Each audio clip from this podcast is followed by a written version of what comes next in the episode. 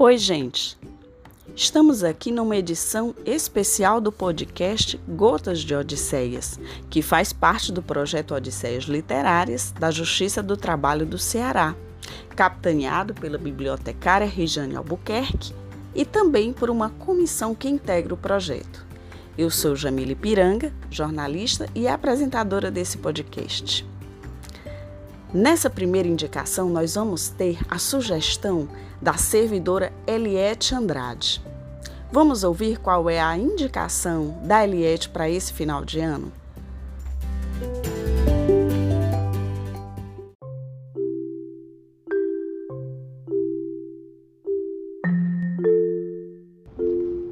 Bom dia a todos.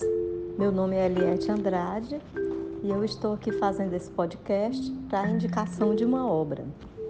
A obra que eu escolhi não é uma obra nova, é da década de 70 e se chama Não Apresse o Rio, subtítulo Ele Corre Sozinho. A autora é Barry Stevens, ela foi uma gestalt terapeuta e uma escritora. Né? Então, vou falar aqui da, da Barry Stevens. Né? Ela nasceu em Nova York, nos Estados Unidos, 1902 e faleceu em 1985.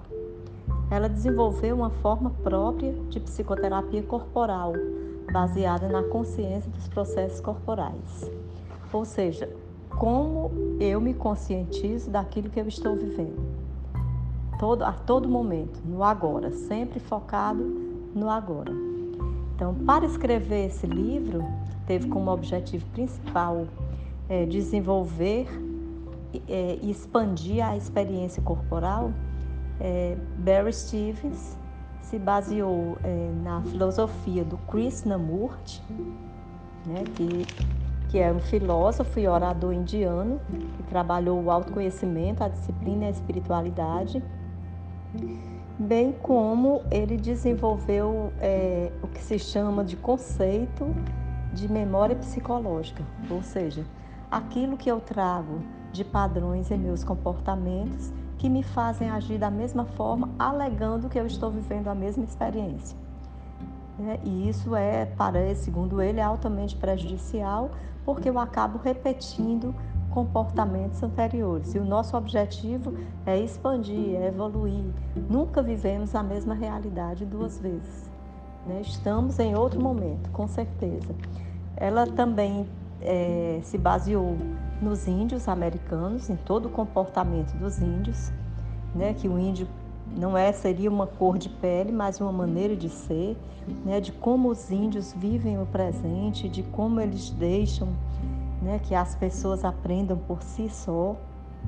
É, índio nenhum ensina algo ao outro, porque eles acham que a pessoa deve aprender sozinho. E também em Frederic Pius, que é o autor da Gestalt Terapia. É, o Frederic Pius ele, ele, ele é considerado o pai da Gestalt Terapia porque ele organizou todos os conceitos dessa abordagem psicológica né, que é da, ela pertence à, à linha humanista, né, da psicologia, da psicoterapia, e o foco central seria o aqui e o agora.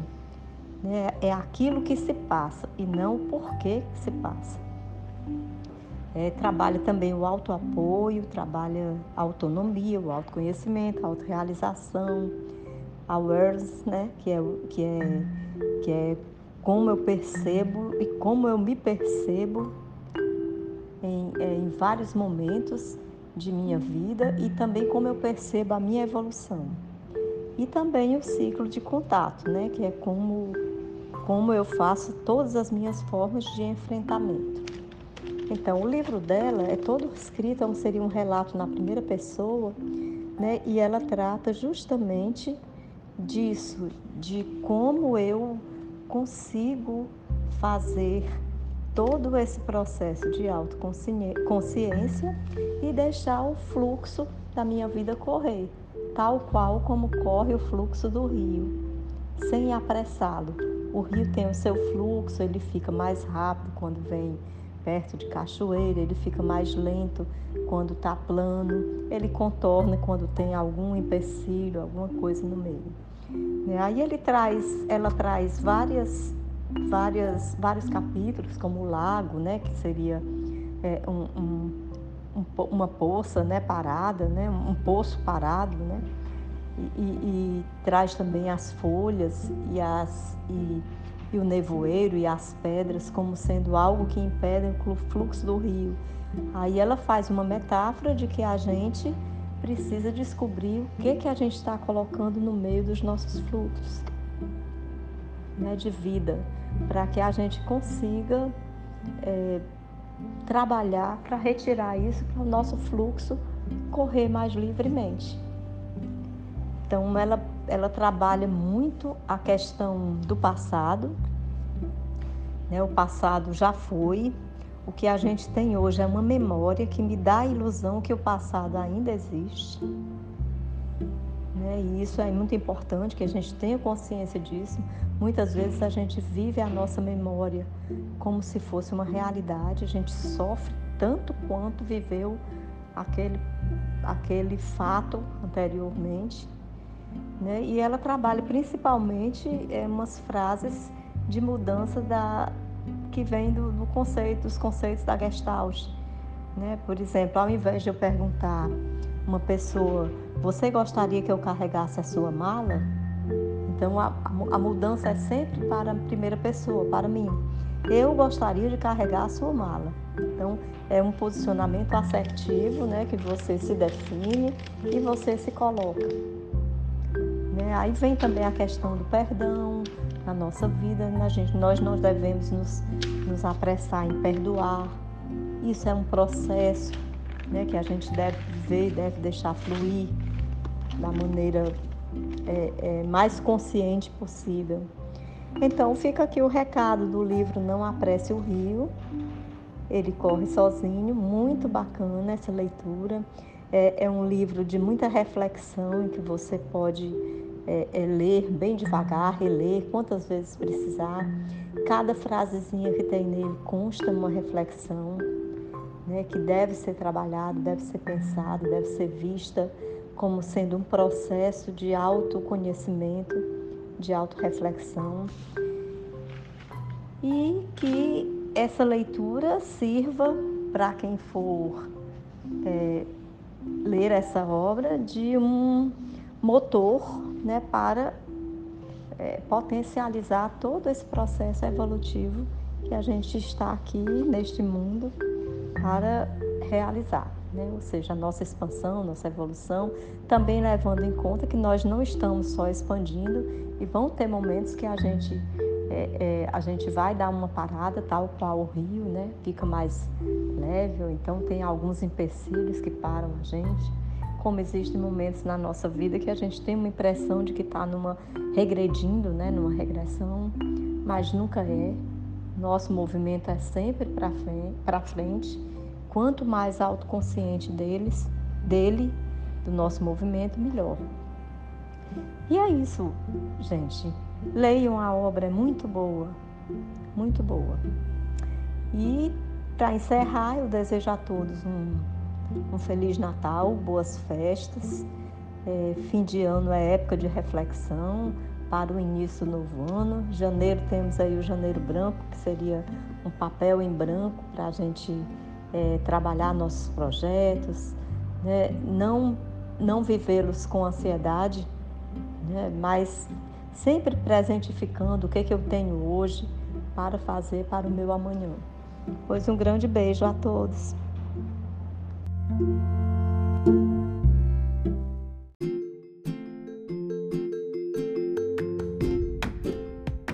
Eliette, muito obrigada pela indicação. E eu já anotei aqui na minha lista dos próximos livros a serem lidos. Não apresse o rio. Agora vamos ouvir qual a indicação feita pela Rejane Albuquerque? Eu estou curiosa. E você?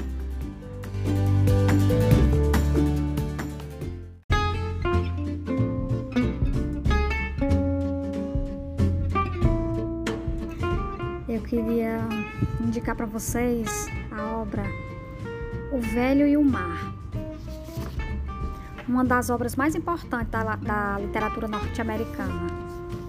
Ela narra a história de um velho, né, chamado Santiago, que não pescava um peixe há mais de 84 dias. E aí as pessoas já chamavam ele de azarento. Apenas um menino que se tornou seu amigo é, não abandonou. E essa história é muito linda porque ela, ela trata sobre várias questões, né? Humana. Ela fala da solidão, da amizade, do preconceito, né? Com a velhice.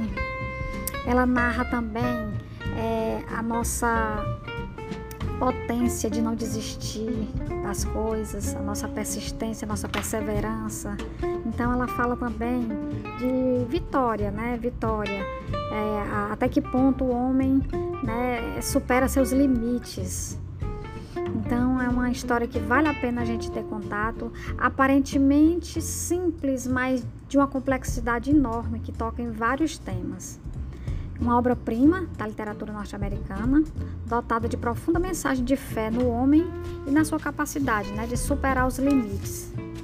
Essa obra ganhou o prêmio Pulitzer de ficção em 1953 e se transformou em um best-seller.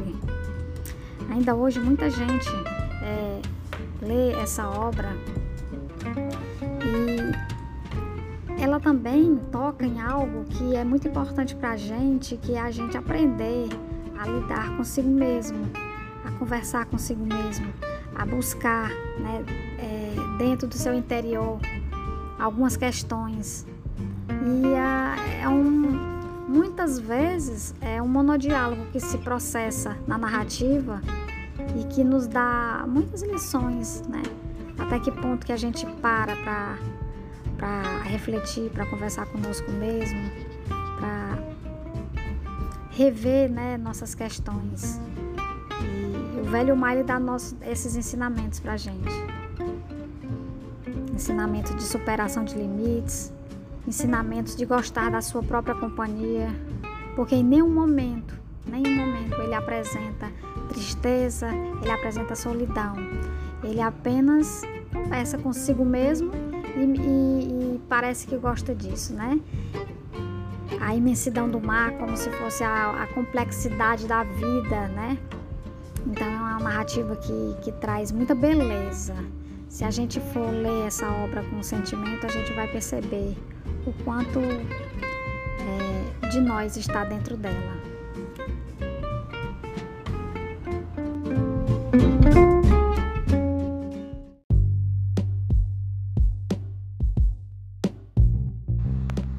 Rejane, e o que você mais destacaria na leitura do livro O Velho e o Mar?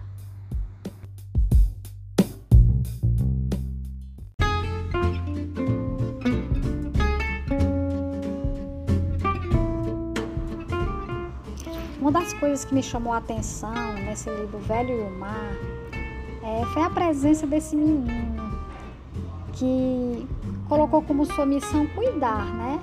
Do Santiago, o velho pescador. É, ele ficou muito triste porque pelo fato de o velho não pegar peixe durante tanto tempo, os, ele foi forçado pelos pais deles a trocar de barco, né? Ele, ele ajudava os pescadores, então ele estava adorando as viagens que ele fazia com, com o Santiago, porque o Santiago conversava muito com ele, ensinava as técnicas de pesca para ele, então ele estava achando aquilo máximo. Então, é, depois de muito tempo sem pescar, os pais é, tiraram ele do barco do Santiago e forçaram ele a ir para um outro barco. Ele ficou muito entristecido, mas assim mesmo não deixou de ter o cuidado né, com o velho Santiago.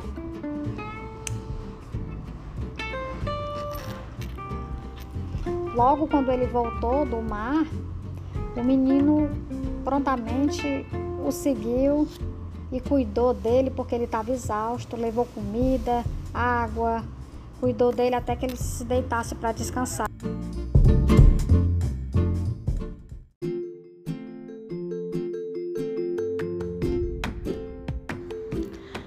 gente gostaria agora de saber um pouco do autor do livro. Você pode contar para a gente um pouco sobre ele, Rejane?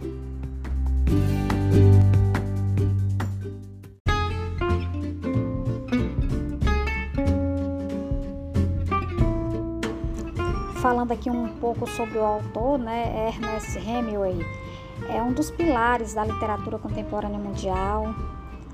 Ele nasceu em 1899 Começou a escrever aos 18 anos para um jornal. Quando os Estados Unidos entraram na Primeira Guerra Mundial, alistou-se como voluntário, tornando-se motorista de ambulância para o exército da Itália. Após ferido, recebeu uma condecoração do governo italiano. Ao voltar para os Estados Unidos, trabalhou como repórter para jornais americanos e canadenses. E então voltou para a Europa, cobrindo eventos como a Revolução Grega. Durante os anos de 1920, tornou-se membro do grupo de expatriados americanos em Paris, o qual ele descreveu em seu primeiro livro O Sol Também Se Levanta. Ernest Hemingway foi agraciado com o Nobel de Literatura em 1954 e faleceu em 1961.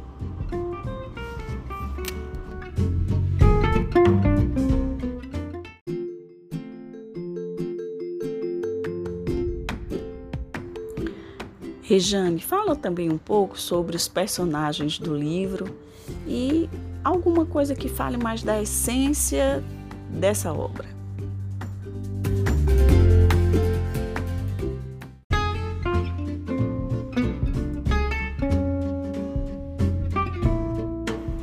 Então a gente percebe, né, é, é, essa questão de gerações diferentes, existir esse, essa atenção, esse respeito, essa admiração, porque ele admirava, né? o Santiago, ele queria ser um pescador igual ao Santiago, que teve uma trajetória muito muito bacana. Então, para ele era muito valoroso estar na companhia do Santiago. Ele se, ape... se afeiçoou de uma forma que passou a ser praticamente um avô dele, né? O Santiago era um espelho para ele. E ele tinha todo esse carinho, né? esse, esse afeto. Então é uma história que fala também de amor, de amizade, né? de companheirismo. E foi, eu achei, isso me tocou demais, né? É, quando a gente começa a ler a narrativa, que a gente percebe o Santiago né, na imensidão do mar e naquela luta, luta ferrenha para para pegar esse peixe enorme, né? Porque o, o X da questão é, é, foi ele passou 84 dias sem pegar um peixe, mas quando ele pegou era um peixe maior do que o barco, o barco que ele estava na, navegando, né? Então é, isso deu um trabalho imenso para ele. Ele teve que acionar todo o seu, a sua experiência, o seu conhecimento para poder dar conta daquele desafio que foi pegar esse peixe. Então ele não queria abrir mão desse peixe e ele usou todas as, as armas possíveis que ele tinha, né? Para conseguir segurar esse peixe. O peixe levou ele mar adentro durante vários dias, mas ele não desistiu desse peixe. E horas ele teve dó do próprio peixe, se questionando se, se era justo um peixe tão, tão bom, um peixe tão. E ele começou a fazer conjecturas, elogiar o peixe. Então é um, é um diálogo muito interessante, né? Que ele trava com a sua própria conquista. Então ele não quis abrir mão de, de pegar esse peixe e muito, muito da narrativa se processa nesse momento em que ele, muitas vezes sem força, com fome, com sede, mas aguentou firme então, até segurar o peixe. Apesar dele ter chegado né, é, no, no lugar só praticamente com a carcaça desse peixe, porque o peixe era enorme, apareceu tubarões, apareceu outros outros animais marinhos que foi, né, comendo peixe. Então, apesar de tudo isso para ele foi um, uma grande conquista, ele chegou e todos admiraram e ele provou por A mais B que ele era um grande pescador, né? Porque aquele peixe enorme que ele pegou não é para qualquer um. Qualquer um teria desistido. E ele com com as suas limitações, ele aguentou o tranco e trouxe esse peixe, né? E é uma história muito bonita de superação, de limites. E é, é, vale a pena, gente, a gente ler é, essa obra. Mas não, lê, não adianta a gente ler essa obra ao pé da letra. A gente tem que ler as entrelinhas, o que quer dizer, o sentido, o que foi que o autor quis passar.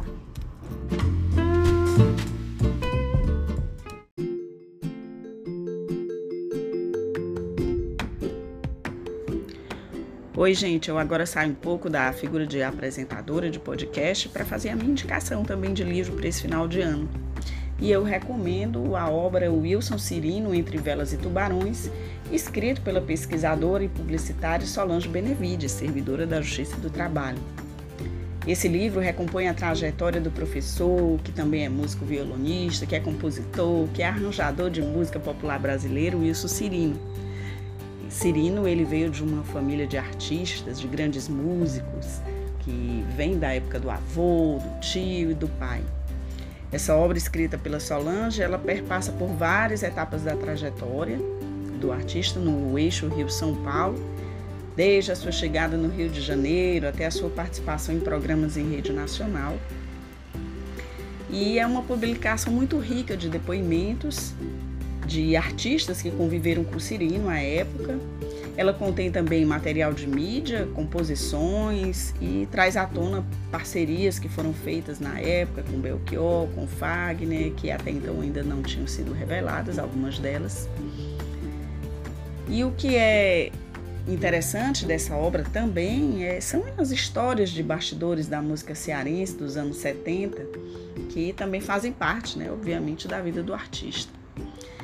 Além da vida do músico, a publicação ela percorre a vida cultural da época, trazendo oportunidade para quem viveu aquele tempo relembrar um pouco e para os mais jovens conhecerem o trabalho do músico violonista, que deu uma imensa contribuição para a música cearense.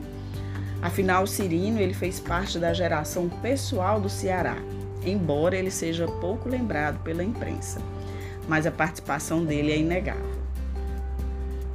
Outra coisa que eu acho muito interessante na, na obra escrita pela Solange Benevides é que ela contém, além, obviamente, de, da biografia do Cirino, ela fala, por exemplo, da, do que os amigos disseram de Cirino. E essa é uma parte é, que traz, assim, parece um diálogo, parece uma conversa que você está tendo primeiro com a Solange e depois com os amigos do cantor. É, tem uma parte gráfica também interessante, porque mostra algumas fotografias da época, fotografias com parcerias que o Cirino tinha com artistas. É, inclui também composições, é, as letras das músicas do Cirino, recorte de jornais também estão na parte impressa. Fala um pouco sobre a autora da obra, Solange Benevides, e os agradecimentos.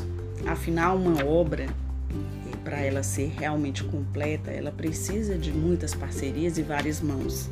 E esse livro da Solange eu acho que representa bem isso, porque além da pesquisa que ela fez, uma pesquisa muito dedicada e de algum tempo, já tem anos que a Solange faz essa pesquisa, com base em jornais, com base em entrevistas, em estudos, inclusive de universitários que fizeram teses, monografias, aliás, de faculdade, baseados, né, inspirados na história do Cirino. Nós temos aqui a orelha do livro, que é escrita por Durval Aires Filho, desembargador do TJ do Ceará e membro da Academia Cearense de Letras. Está incluído também aqui na obra a apresentação da professora Aila Sampaio, uma apresentação que faz uma boa síntese do que você vai ler muito bem feita, muito bem escrita. A ficha catalográfica também a gente dedica aqui a nossa, é, na verdade é de autoria a ficha catalográfica da servidora do TRT, Rejane Albuquerque, nossa bibliotecária.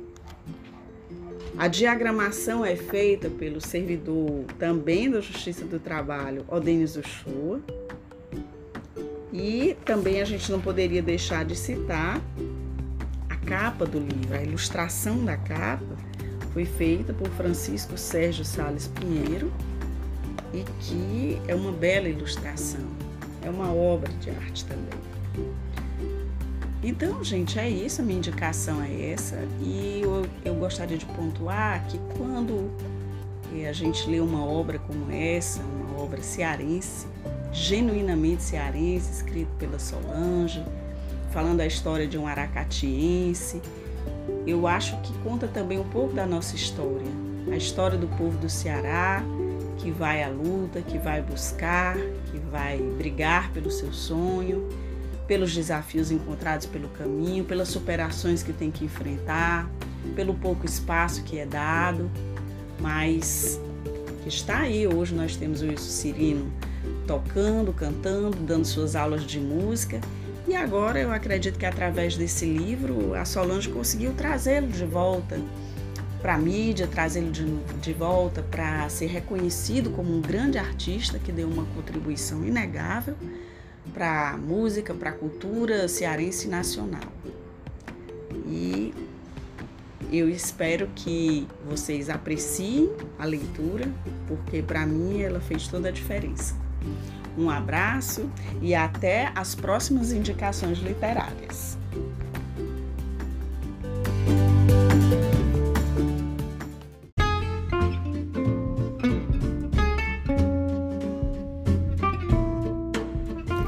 Finalizamos aqui essa edição especial do podcast Gotas de Odisseias.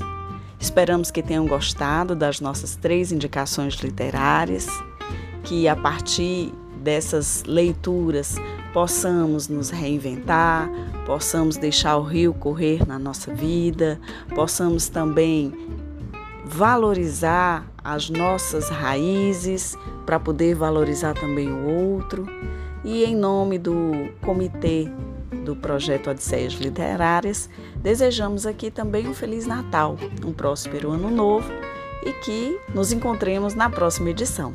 Um abraço.